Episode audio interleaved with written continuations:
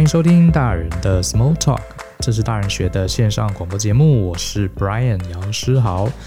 呃，前阵子有一个读友在问大人学到底是什么，这边我就跟大家说明一下，大人学其实是一个教育单位。那顾名思义，所谓大人学呢，就是我们成为成熟大人要学的一些事情，比方说职场啦、两性啦、商业管理啦、人际沟通等等。那这些事情啊，都决定了我们在成为大人之后，呃，能不能很顺利的与这个世界共存，能不能找到我们个人的目标，活得开不开心？可是这些观点呢、在这个学校的时候，反而老师跟家长很少教我们。那我跟我的 partner Joe，我们就一路跌跌撞撞。那我们就决定把这些知识啊整理起来，然后帮助其他的人，让大人之路走得更顺畅。所以除了这个 podcast，如果你喜欢的话，你不妨上 Facebook，你会看到，你就搜大人学，你就会看到我们的粉丝页，我们会分享很多很多很好的文章。那有一些是我跟 Joe 写的，可是也这几年也有很多很多很厉害的成熟大人，好，也加入我们写作的行列。那这是脸书的部分。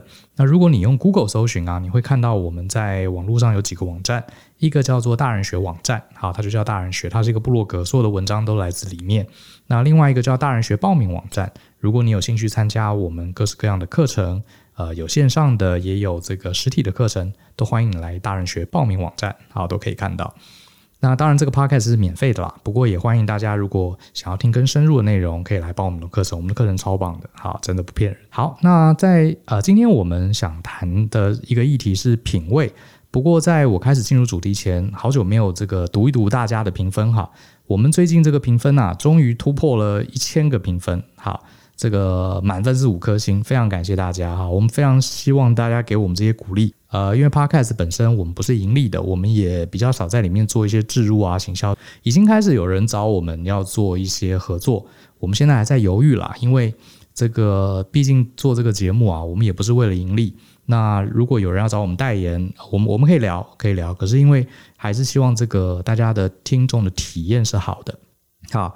比如讲一讲大人的观点，突然来来卖个药，这有点怪，对不对？所以我们也是会慎选哈这个合作的伙伴，目前都还没有正式的这个广告的这个植入哈，所以请大家放心，未来有的话也会尽量考虑以听众的体验为优先。好，那我来读一读大家的回馈哈啊，总总之重点是回馈很重要啦。哈，没赚什么钱，大家给我们的回馈就是我们最重要的精神食粮。第一个是我看到叫 Masha Su，他说：“大人学情塑了新的我，陪伴我度过人生低潮，职场经验分享、思考观点、主持人的表达方式都非常值得学习。现在有大人学的陪伴，每天都能改变一点点，想跟你们说声谢谢，非常谢谢你们做这节目，好，感谢。那他这里也问了一个问题，他说他在职场里面遇到一个两难，哈，这个两难是什么呢？他说他不小心发现他的上司啊。”严重违反公司规定的事情，身为下属应该诚实告发呢，还是应该沉默自保？呃，这个要看是什么事情哈。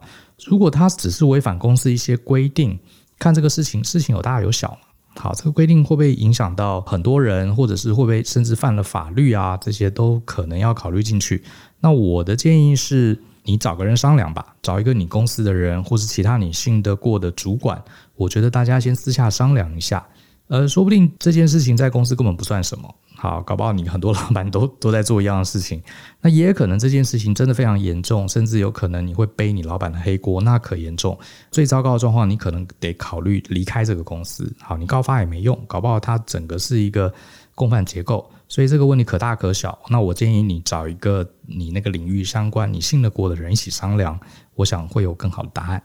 那接下来还有一位是他的 ID 是天下最棒的，好，是我们吗？好，谢谢。这集他说太佩服旧的思考方式，获益匪浅。好，当我为了闻得旧的一个思维方法而感到自喜时，其实就应该已经买好接下来的某集，将相同主题再起高潮啊，让这思维风暴来得更猛烈些。哦，这个这位学员讲话非常有诗意哈，他讲的应该是旧的上一集，我蛮推荐大家听一听旧的上一集，他在讲怎么样面对人生的失败。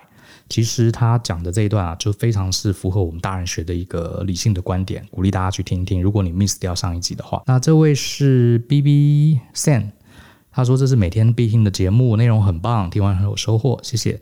然后有一位是 Annie Yu Yu，他说听了整个解惑了，原来要透过谈判还有共识和交换这些方法，而不是默默付出就会得到。感谢分享。我猜他讲的是我们上上集谈这个少说话多做事好那一集。那这一位是写他的 ID 写日文 YG，他说非常佩服，真的觉得追梦其实呃是跟社会背道而驰的一件事。即使你成功，其他人会落井下石，因为你跟他们不同的道路，你跟他们道路不同。我想尽办法拉你回来，所以觉得 Renee so good。好，重点就是 Renee so good。他他讲的应该是呃，我跟我的朋友 Rene 访谈那集哦 Rene 访谈那集真的超受欢迎。我发现我们的听众还蛮喜欢访谈的哈。那没问题，我们以后就找一些这种我自己认识的，我觉得他们非常优秀，在成熟大人路上啊，这个非常有亮点的朋友来跟大家一起访谈哈。很喜欢面对人生失败思考啊，这是旧的上一集哈，蛮值得听的。这是七号，哎，我认识七号是我们的独友，听了很多集类似的内容，一直听到这集，有种把之前听到的概念啊一次融会贯通的感觉。大人学的 Podcast 一直是我很棒的精神食粮，谢谢你们的回馈，也是我的精神食粮。这位是呃 Chi Kai Chi，他说第一次听就爱上了，很有启发的节目。这一集是一俊，他说很喜欢 Brian 跟 Rene 的访谈。Brian 是个很厉害的访谈者，会一层一层诱导来宾越加畅谈，不打断，也不会放入太多的主观意见，但又可以 echo 到重点。Rene 的故事也是非常有学习性，真希望可以早二十年就听到。好，非常谢谢一俊。好，那大家呃，现在这个 Podcast 因为是一个比较新的媒体哈。所以很多人还不太习惯，也不熟悉，甚至有人还不知道。那我鼓励你，如果你喜欢这个节目啊，一定要把它推荐给你周围的伙伴，发挥你个人的影响力。好，不管是在 Apple Podcast 或是呃 YouTube，我们也有，呃喜马拉雅也有。所以你如果在大陆有同事有朋友，也可以鼓励他们听。然后还有 Spotify，就输入大人的 Small Talk，一定可以找到。那我们也鼓励大家可以在。我们现在比较常读的是 Apple Podcast，因为不是所有频道都可以接收这个听众的留言，所以我们还是以 Apple Podcast 为主。如果你自己是用 Android 手机，你没有办法在 Apple Podcast 留言，建议你可以上我们的 YouTube 或是直接到我们的 Facebook 的大人学粉丝页，好，在下面留言。那我们很希望听听你的问题，或者是你想要建议我们可以讲什么样的内容。其实像我的话，我能讲的东西超多的，可是我不确定大家是不是都爱听，哈。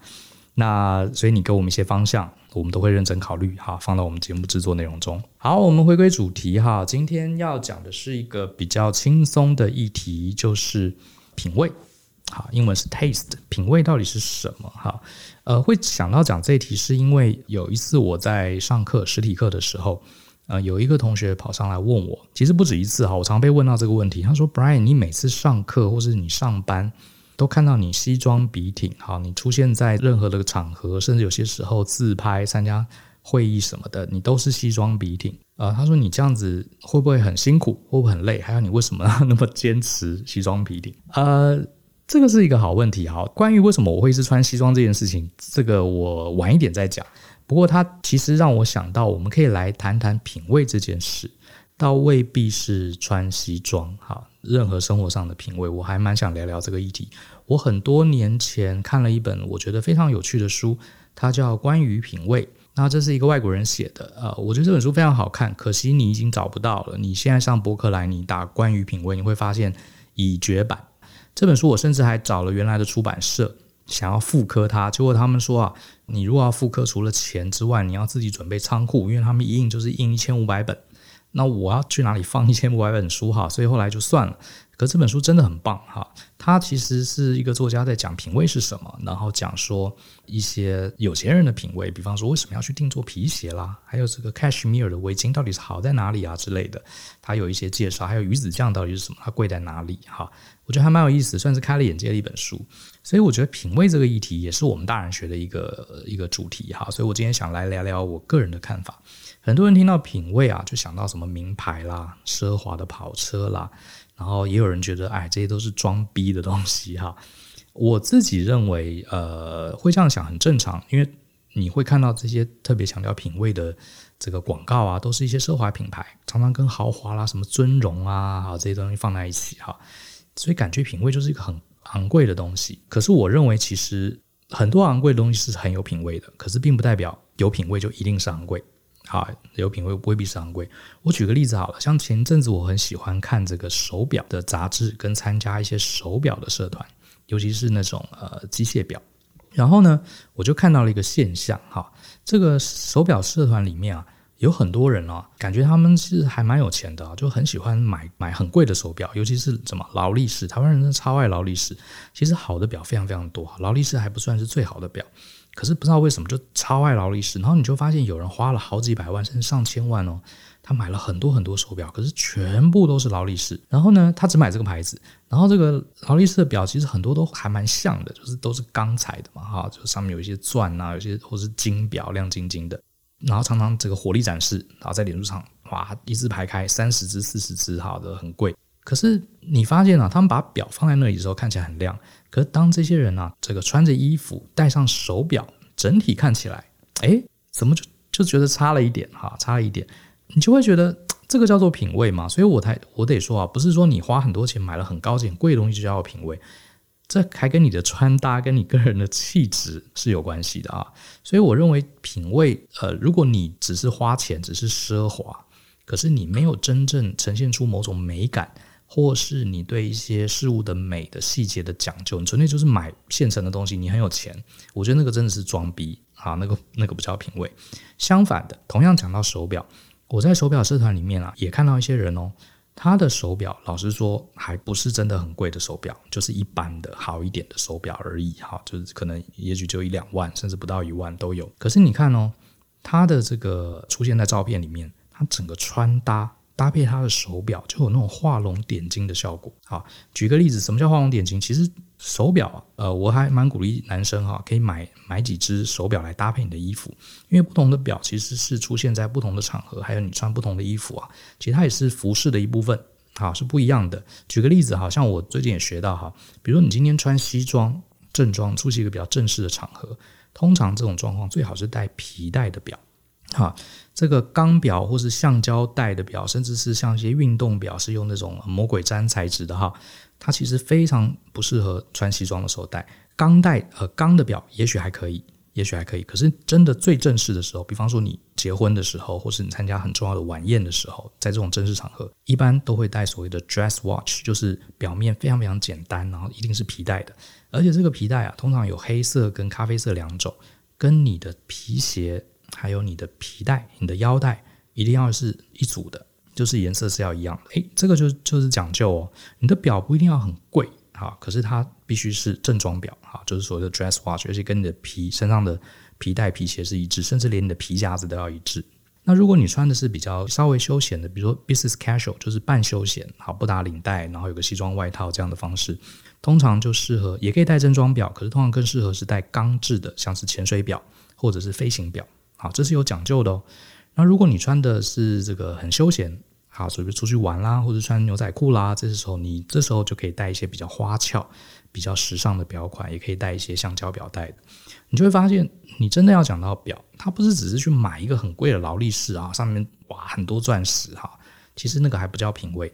真正的品味是你怎么让这个表融入你整身的穿搭中，是你戴着表让表来衬托你，而不是你去衬托那个表。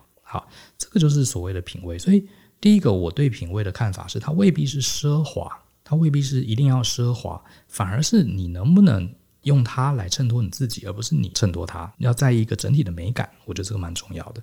那第二个呢，品味是什么？我讲另外一个例子哈，我有一个住在南部的前辈哈，他平常呢就是一般像南部的老先生啦哈，常常这个穿衣服很随性。啊，穿个 T 恤啊，甚至穿个吊嘎短裤，就骑个摩托车出来买便当哈，穿个蓝白拖，好，很随性。所以你说这个这个阿贝，你好像讲到品味很难想到这样的人，哎，可是我跟你讲，他对于卤肉饭有异常的坚持。哎，你不要笑，真的他是很懂的。这个他跟我讲，他说这个卤肉饭有的啊都乱来。他说真正好的卤肉饭呢，一定要什么手切，不能是绞肉的。然后呢，他说绞肉的那个叫肉燥饭，那个不能叫卤肉饭。而且什么肉的肥瘦比例啦，什么汤汁也不能太少，不能太多。然后这个碗要怎么装什么，哎，反正它非常非常讲究。然后上面要放白萝卜哈，不可以放一些乱七八糟的东西。然后吃的时候什么不要把它搅在一起，什么之类的。你就听他讲，好的卤肉饭跟随便乱做卤肉饭，他一看就知道，他吃都不用吃，他就可以看出来。然后呢，他也很会挑水果，哇，他挑的水果就是甜，好，就是甜，很很懂得挑。所以你说，也许他不是一个穿衣服很有品味的人，他因为衣服不是他在意的，舒服就好，对不对？可是呢，他有他在意的事情哦，像呃食物吃的东西、水果，哎，他非常有品味。我们吃起来都觉得啊，这个还不错啊，就一口一口把它吃掉了。他他觉得这个不行。所以从这个例子来说哈，品味其实也就是我们对生活中某一些特定的环节，通常是一些美好的事物，比如说好吃的东西啊、好看的装扮啦、之类的，我们具备一些细腻的分辨能力。所谓细腻分辨能力，就是解像度比较高。大家吃卤肉饭可能都觉得差不多，都还蛮好吃的，可是它可以很明确的分出那个最好吃的卤肉饭，而且它可以吃出它好吃在哪里。啊，是因为它的什么肥瘦比啊，这个它的酱汁啊，还有它是怎么切这个肉的，而不是搅碎的哈，肉的纤维啊什么的，还有它的米饭啊之类的，这些很细腻的分辨能力啊，就构成了我们所谓的品味，啊，构成所谓的品味，也蛮有意思的哈。那另外呢，再讲另外一个例子，也是一个我觉得非常有品味的人。那我们大人学呢，有两门课程，一个是给男生的穿搭课。一个是给女生的穿搭课，那我们请到这位老师啊，我非常佩服他哈，他是 Jackie 老师，他是在那个全球一个非常大的时尚集团 PVH 担任这个视觉陈列师，他对于美感啊非常有非常讲究，非常有要求哈。那有一次他在呃脸书上就放了两张照片，他是要用这两张照片来解释男生要怎么选穿这个小白鞋，就是白色的球鞋哈，怎么搭配。他这两张照片我印象非常深刻哈。他这两张照片呢，就两个 model，其实基本上呃穿的几乎一模一样，可是呢，不知道为什么脚上都穿了这个小白鞋哈，可是不知道为什么我就是觉得有一张怪怪的，另外一张比较好看，可是你讲不上来，跟模特的长相什么都没有关系哈，穿搭几乎一模一样。然后呢，我们就问这个老师，这两张照片到底差别在哪里？我们就说，哎，右边这张比较好看，对不对？他说对，没错，哎，你有点品味。可是对我看得出来，右边这张照片比较好看，可是我说不上来为什么啊，因为搭配实在太像。结果他说啊，右边这张照片好看的原因是因为他的小白鞋是皮质的，刚好跟他上衣是比较搭配的，比较亮，看起来比较 fashion。那左边那张照片他也是穿小白鞋，可是你注意看哦，它的质感啊是帆布的，跟他穿着的就不搭。好，所以你就会觉得右边这张看起来特别抢眼。老实说，他一讲，我才赫然发现，还真的嘞，这两双鞋子啊，在这个图片上其实小小的，可是还真的感受到它的质感、它的反光跟质地。可是你看哈，有些时候我们感受得到，可是我们说不上来它差别在哪里。那你看人家这个做时尚就是不一样，他可以很明确的告诉你，这两张照片其实就是差在鞋子的质地。为什么质地会有差？不是说帆布鞋一定不好，而是跟它上衣整个质感的搭配。哦，我就觉得很很佩服，所以你看哈，所谓对一个东西有品味哈，它不但是能分辨细微的能力，而且它还能很清楚的跟你表达这个差别是从哪里来的。哦，这个就很厉害，这有品味。好，就像呃前一阵子不是有个漫画《神之拿》那个讲红酒的很红，对不对？你看，它可以形容红酒什么黑醋栗跟胡椒香在口中什么飞舞激荡，什么混合了苔藓的气息，什么哇，这是有够会扯。可是你就觉得，哎，这个很有品味，很厉害。它可以把这些抽象的口感啊，用各式各样具象的物品好来表达，把它说清楚，其实是蛮厉害的。好，我终于要回答一开始的问题了。同学问我说：“你为什么 always 要穿西装？尤其是夏天不热吗？”我甚至在大陆授课的时候也被这样问过。哈，这个我要跟大家讲一个故事啊，其实。我就是跟可能跟我妈妈有关哈，我父母有关。我父母不知道为什么从小到大对我这个每天早上上学穿衣服这件事啊非常重视。我印象很深啊，小时候我要上学的时候，因为我们的制服是白色的衬衫，然后呃小朋友都都会弄脏兮兮的嘛，小学生嘛，对不对？那我也不例外。可是呢，我我妈每天早上上学的时候一定要做一件事情，就是我在吃早餐的时候啊，我妈会帮我烫白衬衫，而且是每天，真的每天都烫，她每天都一定要。把衬衫烫完，我才能上学。所以有些时候呢，比较晚起，哈，我就要等她把衬衫烫完。冬天的时候穿上去暖暖的衬衫还蛮舒服的，可是有时候夏天穿上去暖暖就会很热。所以我有时候抱怨，哎，好麻烦哦，今天不要烫。可是我爸妈就很坚持，衬衫要白衬衫就要烫平，烫出线，好穿了才上学。所以我是这样子。那我小时候觉得，哎，这大家都穿白衬衫不都一样吗？好，我真的没有这个感觉，好。结果多年之后，很多年之后，我大概大概是前几年吧，啊，前四年左右，我们小学开同学会，我们很多年没有开同学会了，然后很多好久好久没见面的同学出现了，大家就在聊天，就在聊回忆往事了哈。然后就有一个同学说啊，他对我以前小学的印象就是每天都穿得很整齐。我说我跟大家都穿一样啊，都制服。可他说你就是觉得仪容很整齐，这就是我对你的印象。这件事情我听了还觉得很有意思哈。原来这个从小到大，我我当时觉得白衬衫有没有烫平，有没有烫皱，其实呃有没有有没有让它皱皱的，其实没有差到那么多嘛，因为看不都白的嘛。结果你发现，即使在小学的时候，我周围的小学生，我的同学们，一直到这么多年，我们看我们毕业都三十年了吧？哈，他都还三十多年，他都还记得这件事情。哈，就是这个我的衬衫都烫得很白很整齐。所以我在想，好，人其实对于这些视觉的东西啊，其实还是敏感的，而且它会帮助你带来一些你个人的一些印象。那你说一个穿戴整齐的人，哈，他自然而然就会对你有些好印象。讲到这个服装啊，我们又要再提另外一个故事。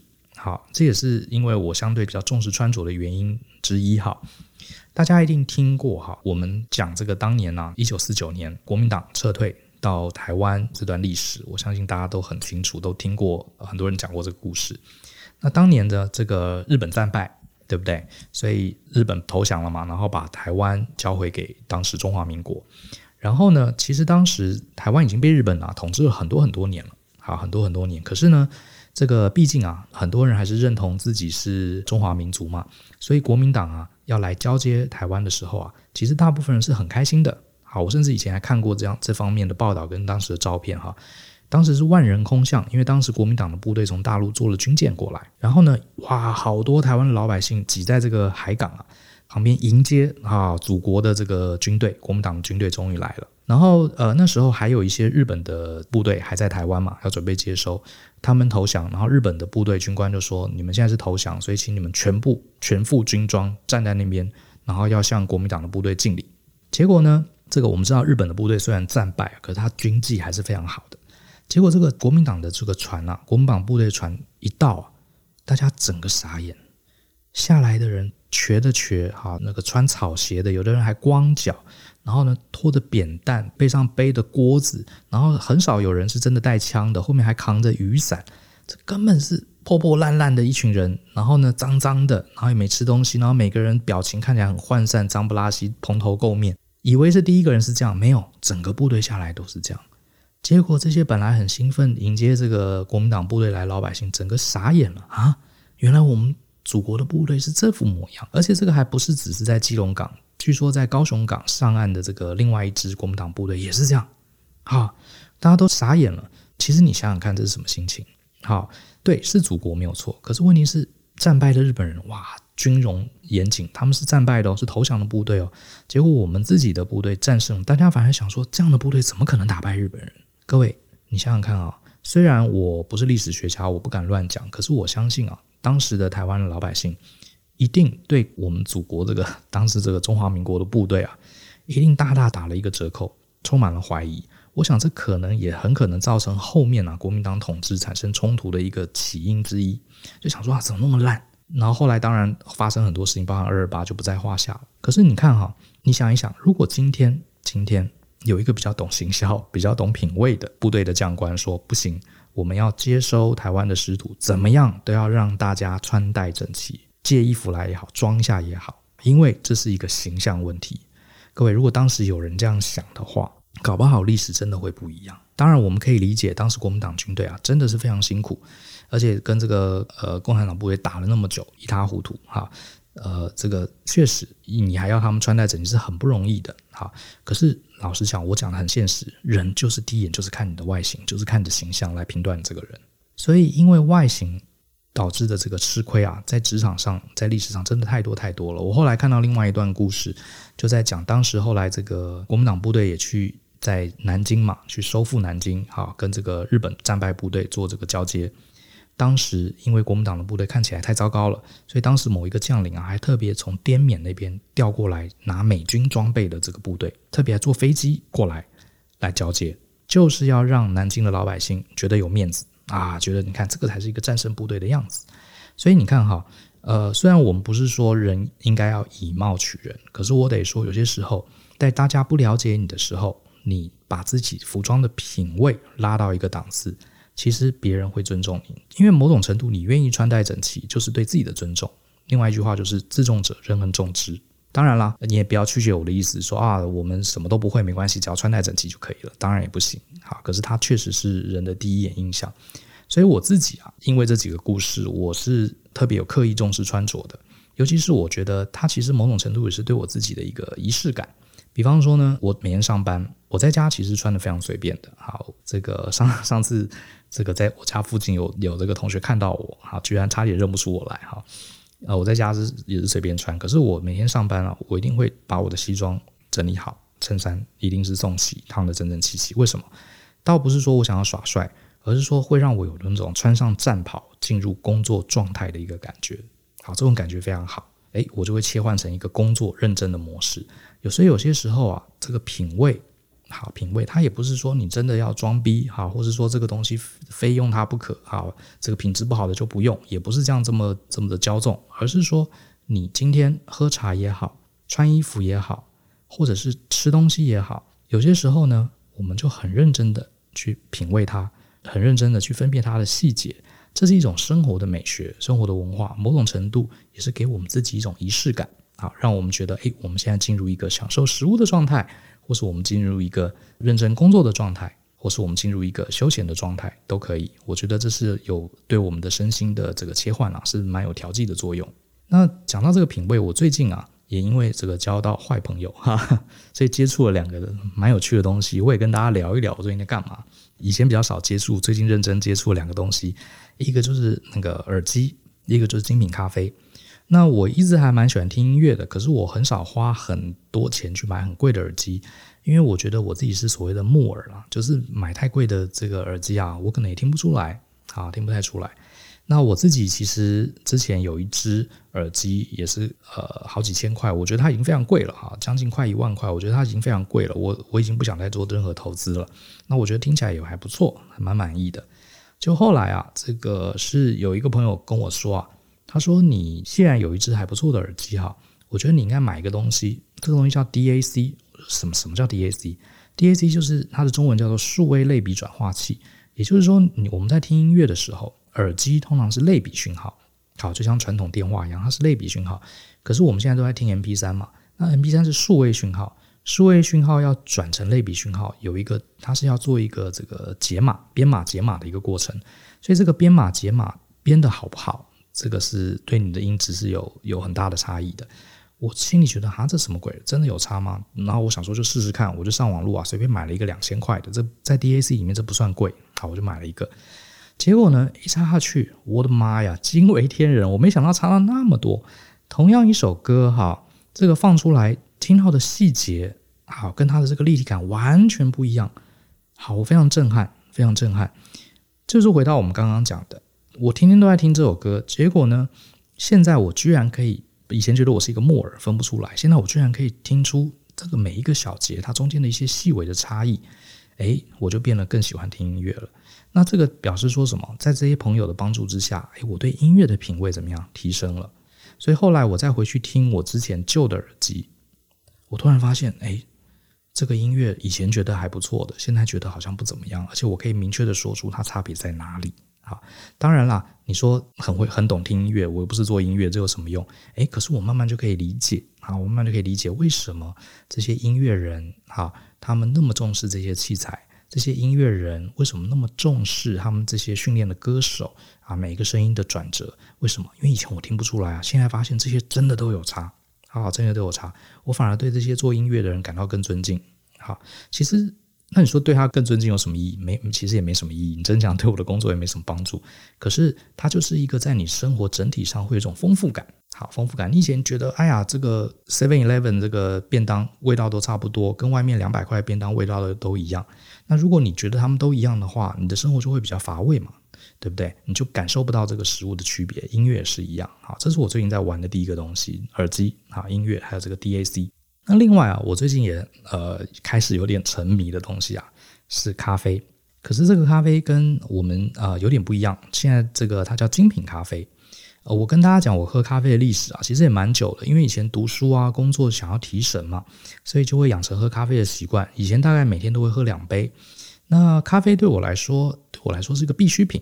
我大概可以分得出，有一些咖啡比较难喝。有一些咖啡比较好喝，比方说，我是喝得出来这个 Seven 的咖啡没有星巴克的好喝，可是呢，Seven 跟全家跟麦当劳的咖啡有什么差别？我其实分不太出来。好，说实话，那对我来说，咖啡就是咖啡因，可以帮助我提神。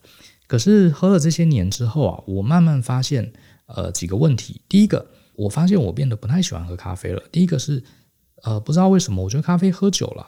你会觉得它其实都很像，就是一个烧焦的味道。我曾经让我怀疑过哈，我想说，这个所有的咖啡其实最重最重的一个味道就是那个焦的味道，好焦的味道。我不知道你有没有这个感觉？你去每一家咖啡，你远远的就会闻到那个咖啡香，其实那个咖啡香是一种焦味。我甚至在怀疑啊，这个这个焦味其实你不觉得它跟那个麦茶很像？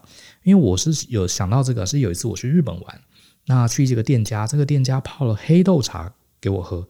我一喝就觉得这个跟咖啡好像啊，那它那个黑豆也是烤得焦焦的。然后后来我家里也有麦茶，好一泡也是那个味道，我就觉得我开始怀疑咖啡这个东西是不是所有的豆子啊、豆类的东西啊，只要把它烤焦，它喝起来都很像咖啡。那这样子我们花那么多钱喝这些咖啡，到底意义在哪里？好，搞不好把什么黄豆、绿豆，把米炒一炒。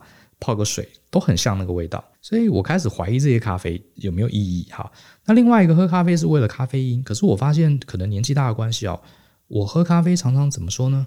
以前年轻的时候第一次喝咖啡，哇，整个精神来了，亢奋啊，很亢奋，然后就不会睡觉。我不知道为什么现在喝完咖啡觉得热热的很舒服，反而想睡觉。啊，我几乎很多年没有因为咖啡因让我有什么提神效果，所以第一个。这个在味道上，我觉得咖啡就是烧焦的豆子水嘛。那另外一个就是咖啡因，它也不能让我提神，所以我这些年其实是很少喝咖啡的。反而咖啡对我来说是跟朋友出去聊天啊，点一杯这样喝一喝。我我很少会真的想买咖啡来喝，大概维持了很多年。那一直到大概去年的时候，发生了一件很有意思的事。我一个朋友，那我跟他很久没见了哈。他是一个咖啡师，好专业的咖啡师，自己当过很多知名咖啡店的这个店长。然后他是一个，他是一个很疯狂的人，对咖啡超级执着的人。然后有一次他说他现在有一堆新的品相，他要带来给我尝尝。就他就来我公司哈，来大人学，然后就带了好几瓶咖啡。这个咖啡打开来啊，第一个它是冰的，而且它放在很像那个 whisky 的酒瓶里面。我说你带酒来干嘛？你不是要带咖啡？他说这是咖啡，好，这是咖啡。然后他用这个小小的玻璃杯，很像是我们调酒那个 shot 啊，他拿那个小杯子出来，然后给我们我啊、舅啊还有我们几个同事一人倒了一小杯，然后是冰的，然后没有加任何糖，没有加糖，没有加牛奶，就直接这样喝。然后呢，他说你喝喝看，我说我想要加糖跟牛奶，他说哎你不要急，你这个你先不要加糖，不要加牛奶，你就这样喝一小杯看看。结果我一喝，整个吓到。应该说，我以前就听他讲过，他说这个好的咖啡啊，他们叫精品咖啡啊，里面是很多很多层次的，啊，有什么花香啦，有奶油香啦，有酒香啦，还有焦糖。为什么讲了一堆，就像那个神之拿在讲红酒一样？我以前觉得啊，那你们这些人附庸风雅的人讲的跟真的一样，我才不相信。哎，结果我一喝，我我真的吓到。说实话，第一口那个有花的香味出来，第二口就很像酒，我就说你这个有加酒吧？你这个装在 whisky 的瓶子里，是不是瓶子没洗干净？里面有 whisky？他说没有，里面没有加任何的香料，没有加花，也没有酒，就是咖啡豆，他手冲煮出来的。哇，这真是神奇，真是！他还给我试了另外两种，好，结果我才喝完第一小杯，哇，我整个亢奋，我很久很久没有这种被咖啡因这个呃震撼的感觉，加上它这个花香、酒香这样不同顺序哈，这样。从鼻子里面这样慢慢的散出来，哇，这很神奇！我就跟他说：“为什么这个咖啡这么多味道？”他说：“啊，这个才是为什么人类要喝咖啡的原因。”我可以理解，因为我以前觉得咖啡就是豆子水嘛，就是烧焦的豆子水。他这个咖啡啊，与其说喝咖啡，我觉得很像在品茗啊，在喝茶的感觉。它有很多很多层次，当然有咖啡的层次。这个味道绝对不是一般的豆子水它会有的味道。后来他才跟我讲哈，他说这个为什么叫精品咖啡？他说因为我们大部分喝这个 Seven 啊、麦当劳啊，或是甚至星巴克啊的咖啡，它都是这种大规模的、全球性的、大量的这个咖啡豆工业化的这个供货。那因为咖啡豆这个东西啊，可能每一棵树上的咖啡豆不一定味道都一样，更不用提每一个农场。所以那像星巴克这样的公司啊，它为了让这个咖啡的口味变得很容易控制啊，味道会统一。他们都会用所谓的深烘焙，深烘焙就是把咖啡都弄得比较焦，烤得比较久，让它焦味比较强，好，焦味比较强。那焦味强。所有的东西烤焦焦味都很像嘛，所以你就会觉得它的品质很均一。那因为它烤得很焦，所以其实风味是变差的。所以通常会习惯配上呃牛奶啦，或是什么焦糖之类，这样喝起来好会比较顺畅。而且它的咖啡因通常呃他讲了很多，我我也不记得。他说因为一些什么化学反应啊，什么水合作用什么，导致里面咖啡因其实是不完整的。所以你喝这些咖啡的时候，那种提升的效果也不会太好，甚至容易心悸。被他一这样讲。哦，我才发现这个东西还真有学问，好，真有学问。所以外面喝的咖啡大部分味道都很接近，因为它都是深烘焙。那我说，那你这个呢？他说他这是浅或是中烘焙，也就是说这个豆子啊没有把它烤到很干很焦，所以它保留了里面很多很多的这个原本咖啡豆该有的味道。我终于可以理解为什么几千年来人要特别针对咖啡这种植物的豆子来煮成饮料，而不是随便找有什么红豆、绿豆、黄豆、黑豆。它确实这个味道是不一样，所以你看，喝了一辈子咖啡，一直到那天这个朋友来找我，我才突然领略到，原来咖啡是这样的一个东西。这就呼应到我们刚刚讲的，它不一定是奢华，好，也不一定是装逼，哈，不是贵的东西就一定好，而是说你对你日常生活中食衣住行这些看起来微不足道的小事，你有没有分辨能力，能感受到这些细微的差异？你能不能清晰地表达这个差异在哪里？是什么原因啊？原来是深烘焙、浅烘焙的原因啊？为什么都是外面喝都是深烘焙啊？因为它是工业化大量生产，好，要让它均一。然后呢，你会感受到品味。其实那一天我们就坐在那里，一个人就是一小杯，其实没有喝很多。可是你突然觉得你手上这杯咖啡，它的感觉是完全不一样的。你很认真在品尝。以前喝咖啡就是搞一大杯嘛，加了牛奶啊，大家边聊天边喝，哎。莫名其妙把它喝完。那那天我们几个人就坐在位置上，一边看看它美丽的颜色，一边聊聊天，一边一口一口慢慢的啜饮，感受到它不同层次的感觉。这是仪式感。你突然觉得喝咖啡其实是一个蛮有意思的活动，好，蛮有意思的活动。那这个蛮有意思的哈。其实这最近我在玩的两件东西了哈，耳机跟精品咖啡。我是不打算花太多钱 在这个上面，可是我觉得偶尔来一杯这样的精品咖啡是蛮不错的。所以后来呢，这个同学我就跟他说：“来来来，你可不可以帮我们大人学开一个课程？这个课程呢、我们的学员大概很少人想跟你一样哈，变成专业的咖啡师。可是我觉得这个感动啊，太特别了。我们天天都在喝咖啡，每天都在喝咖啡的人，我们居然不知道原来咖啡它原本的滋味应该是这样的啊，都不知道。我觉得你应该好好的分析，因为他还蛮会讲的哈。我说你应该好好的分析，来跟大家讲讲咖啡背后的一些故事、一些原理。”还有它中间味道的差别，甚至谈谈怎么制作，在家里有没有办法制作这样的咖啡？如果说呢，不能制作，怎么去品尝？好，中间有哪些层次、口感？还有呢，如果我们要去外面喝，该怎么选择好的店家？好，或者是怎么选择好的豆子自己来煮？我觉得你你来跟大家讲讲这个。所以后来呢，我们就跟他一起合开了一个，共同制作了一个呃线上的音频课程，叫做《第一次接触精品咖啡就上手》。好，如果大家对这个课程有兴趣，我蛮鼓励大家，好，可以来听听这个课程。这课程不贵哈，几百块钱，呃，里面就是差不多有二十集的音频，好，它会一步一步带领进入这个精品咖啡的世界。那未来你在喝咖啡这件事情，你也会有个仪式感，也会增加你对这个错饮咖啡的一个品味，好，我觉得蛮有意思的。好，那今天我们拉拉杂讲了一堆哈，其实在讲品味，其实我自己也没什么结论，只是说我觉得现在大家的生活啊。这个越来越富裕，可是呢，我自己发现，其实包含我自己在内哈，好久好久没有好好的坐下来，很专注，不滑手机，不说话，好好的喝一杯咖啡，品尝它的味道。不要讲咖啡啦，连吃饭都一样。啊，我们大家一边吃饭一边滑手机，一边看电视一边聊天，我们到底有没有认真吃吃到这些食物的原味？我们大家觉得哇，优衣库的衣服好便宜哦，多买几件啊，破了就再买一件啊，少了一个颜色就再买一件。我们有没有好好认真去了解我们的体型，好好的好了解一下我们怎么搭配，在什么场合，认真的买一两件稍微好一点的衣服，好，而不是买了一大堆。我觉得让生活有品味啊，你不一定真的要花大钱，而是静下来，把步调缓慢，凝视一下围绕在我们身边周围的美好，好，让我们做每件事情有一点点仪式感，说不定呢，你的心会静下来，你对生活的满意度也会更高。重点是你跟朋友在一起的时候，你有更多话题可以聊。好，那今天就先讲到这边，希望你还喜欢今天的这个碎碎念哈，拉拉杂的聊天。如果你想要留言啊、提问啊，或者给我们建议，都很欢迎。刚刚说过了，你可以在 Apple Podcast 里面留言，或者是到 Facebook 追踪大人学的粉丝页，然后我们都会看到。然后，如果你一周只听一集啊不过瘾，你可以上我们的大人学部落格看文章。那如果想要上我们各式各样的课程，或是像刚刚我介绍的第一次接触精品咖啡就上手的课程，这些课程都可以在大人学的报名网站啊可以看到。呃，如果你买了课程，尤其是这些音频的课程，你也可以在 Google 的。呃，Google 的 Play 啊，还有这个 Apple 的 App Store 上看到一个 App 叫做大人学，里面可以收听。好，还有看到我们的文章，欢迎大家去下载，好不好？好，那非常感谢哦。今天我们呃聊了品味这件事情，也希望各位听完之后找一两件事情，也许我们可以好好深入研究一下，让我们的生活更有品味。好，谢谢大家。一起相信、思考、勇于改变，让我们一起往成熟大人之路迈进。下次见喽，拜。